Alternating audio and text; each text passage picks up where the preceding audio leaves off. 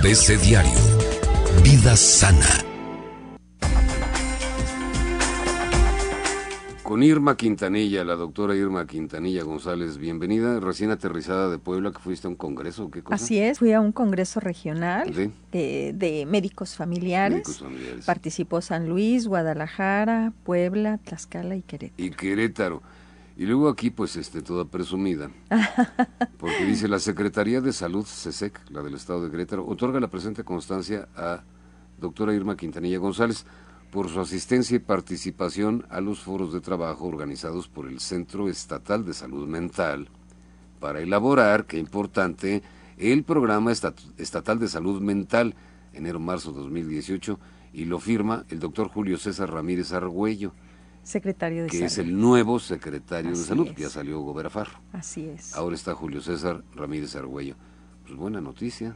No, excelente noticia. Andas Fíjate, muy chocosa, ¿verdad?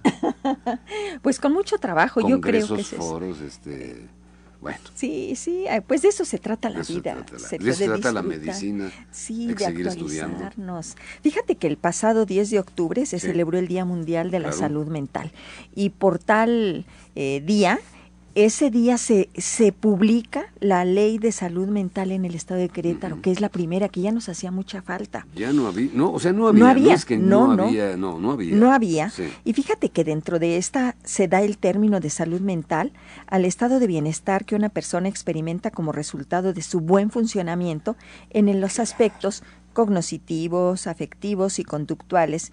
Y en última instancia, el despliegue óptimo de tus potencialidades individuales para la convivencia, el trabajo y la Esa es recreación. la base Esa es la base del, de la salud de mental. la salud mental. Sí, te comento, hay una frecuencia del 25% de problemas de salud mental en la población. Fíjate qué elevado. Es mucho, ¿no? Esto nos involucra a todos. Sí.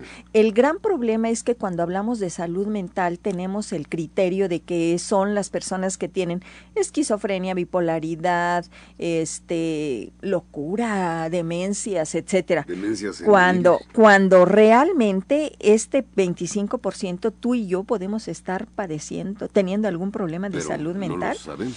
este, porque no se tiene el conocimiento que incluye, por ejemplo, estados de ansiedad, trastornos por ciertas sustancias, Sí. trastornos depresivos. Claro. Solo el 1% lo ocupan esas psicosis de las que estoy hablando, como la esquizofrenia.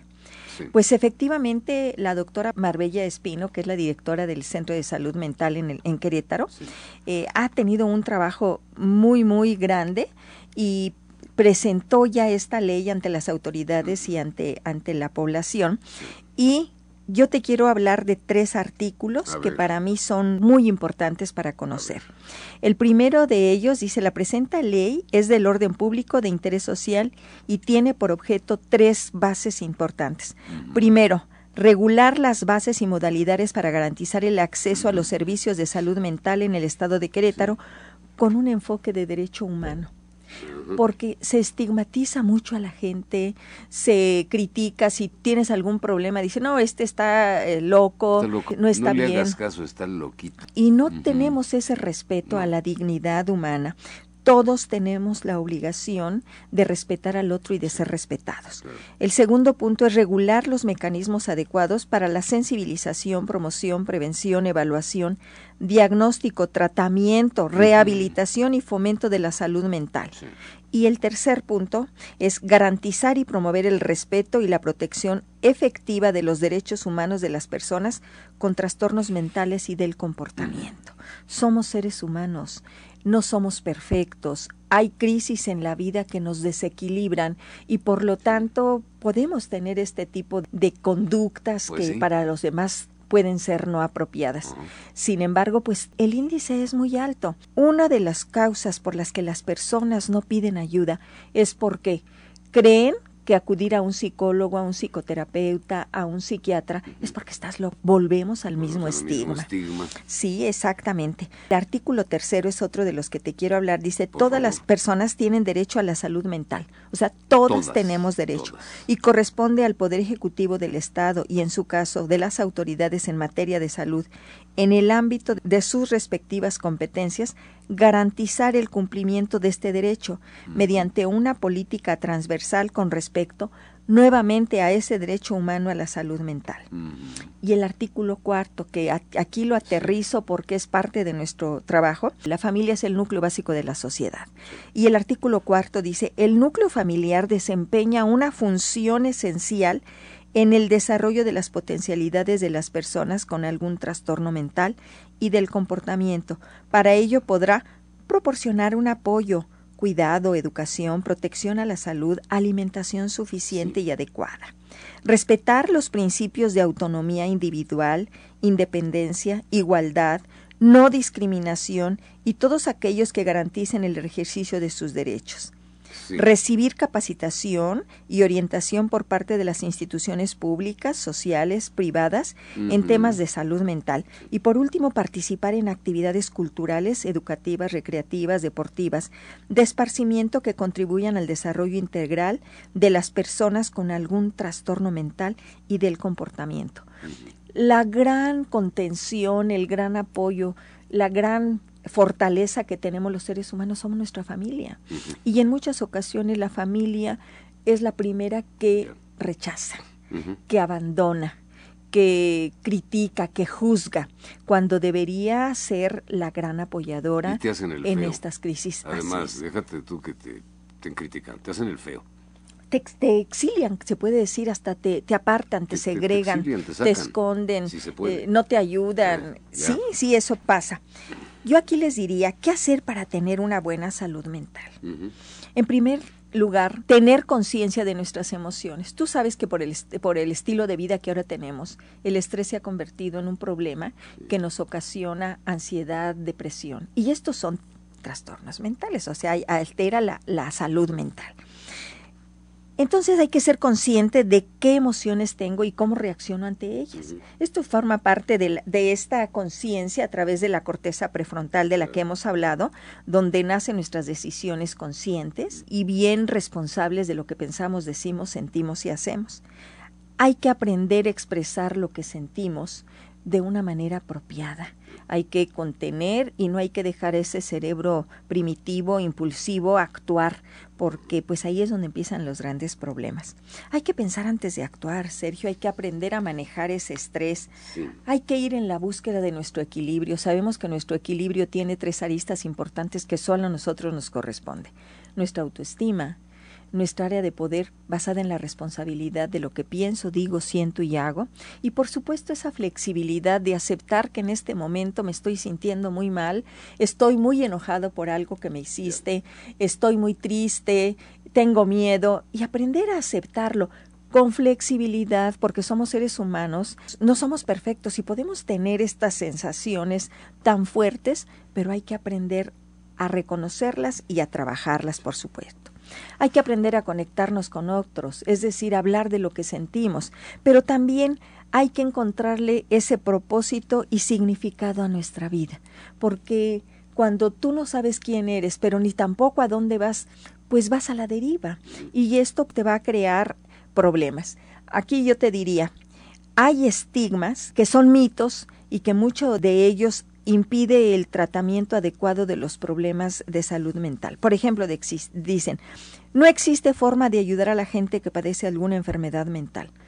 Es obviamente falso, por eso está esta. Existen tratamientos, estrategias y apoyos específicos que nos van a permitir recuperar esta salud. Las personas con enfermedades mentales todas son violentas e imprevisibles. Es falso. La gente que padece algún tipo de patología mental no es siempre agresiva. Las enfermedades mentales se manifiestan en personas con carácter débil. No es cierto tampoco, esto es falso. Se puede producir porque influye un factor genético, pero en gran medida las personas pueden tener estas crisis que van a alterar su carácter pero no porque lo tengan débil, sino porque la misma problemática te va a desequilibrar y a mover. Otras personas dicen, la persona que tiene problemas mentales, o sea, si es depresivo, si es ansioso, si es lo que quieras, nunca se va a aliviar. O sea, ya la, condenan a que desde que lo tiene Así es. Así se va a quedar. Este está bien loco y ni le hagas caso, está loco, ¿no? Entonces, no, claro que no. Por supuesto que tenemos la oportunidad de cambiar, de sanar, de fortalecernos y de vivir una vida plena. Otro de los mitos es los niños no sufren problemas de desequilibrio mental. Eso es falso. Los trastornos mentales van en todas las etapas de la vida, de la niñez, la adolescencia, la juventud, la adultez e incluso en la ancianidad. Los desórdenes mentales son enfermedades aisladas, ya que casi nadie las padece. Esto es falso. Y es todo lo contrario. Fíjate que según la Organización Mundial de la Salud, una de cada cuatro personas presenta trastorno mental a lo largo de la vida. O sea, ahí nos están incluyendo a todos. ¿eh? Las más frecuentes, por supuesto, te repito, son la ansiedad y la depresión.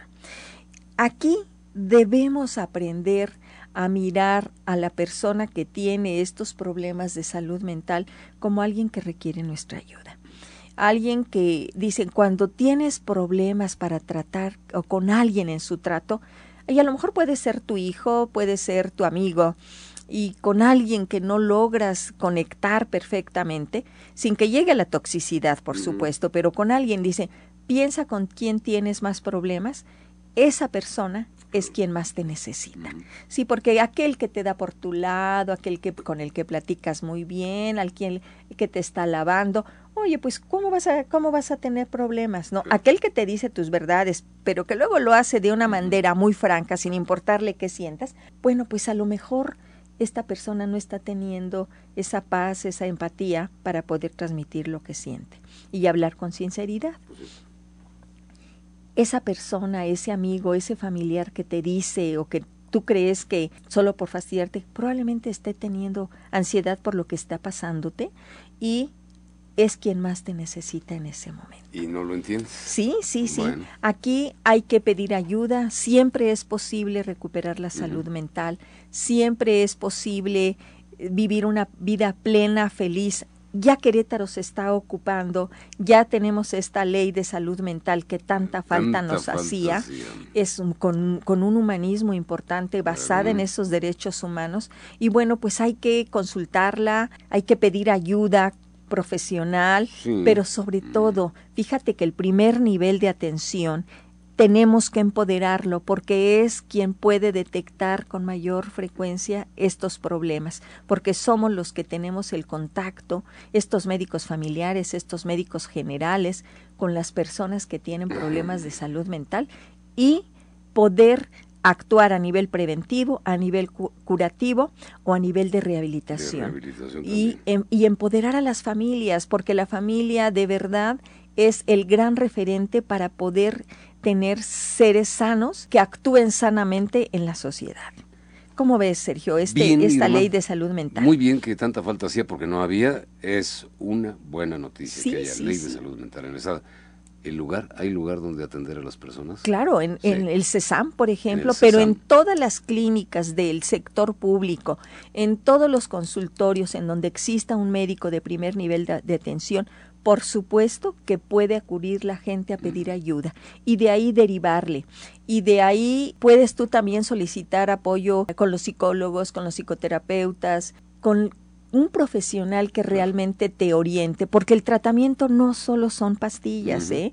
El tratamiento puede en primera instancia valorarse que sea psicoterapéutico y en caso de requerirse Claro que se puede dar antidepresivos, ansiolíticos que no crean dependencia con un profesional que te lo sepa dar adecuadamente y dependiendo de, de cómo seas tú, de quién seas tú, y en forma mixta psicoterapia y farmacológico, pero ya el médico decidirá. Ya decidirá el médico, hay que consultar al médico siempre, no hay que automedicarse. Así es. y este reconocimiento pues fue porque estuvimos trabajando, en estos foros para para poder dar nuestras opiniones desde nuestra experiencia, Sergio, desde y pues la experiencia médica. desde la experiencia médica y terapéutica. Lista, Ya, ya está lista. Ya está lista.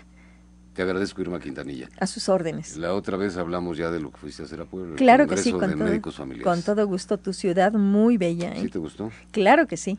Claro que sí. El museo, al Museo del barroco. No, ya ese ya lo conocí, al Museo del Barroco. Yo pensé que había sido a la boda Fifi. No. Dije, no nos, no nos comunicó. Bueno, no fuiste a la boda Fifi. No, no, no, ni enterada. Ni enterada. Luego hablamos de eso. Muy bien. nueve con dos minutos. Muchas gracias, Irma Muchas gracias a ustedes. Pepe Gómez, muchas gracias. Y a los participantes en esta primera edición de ABC Diario.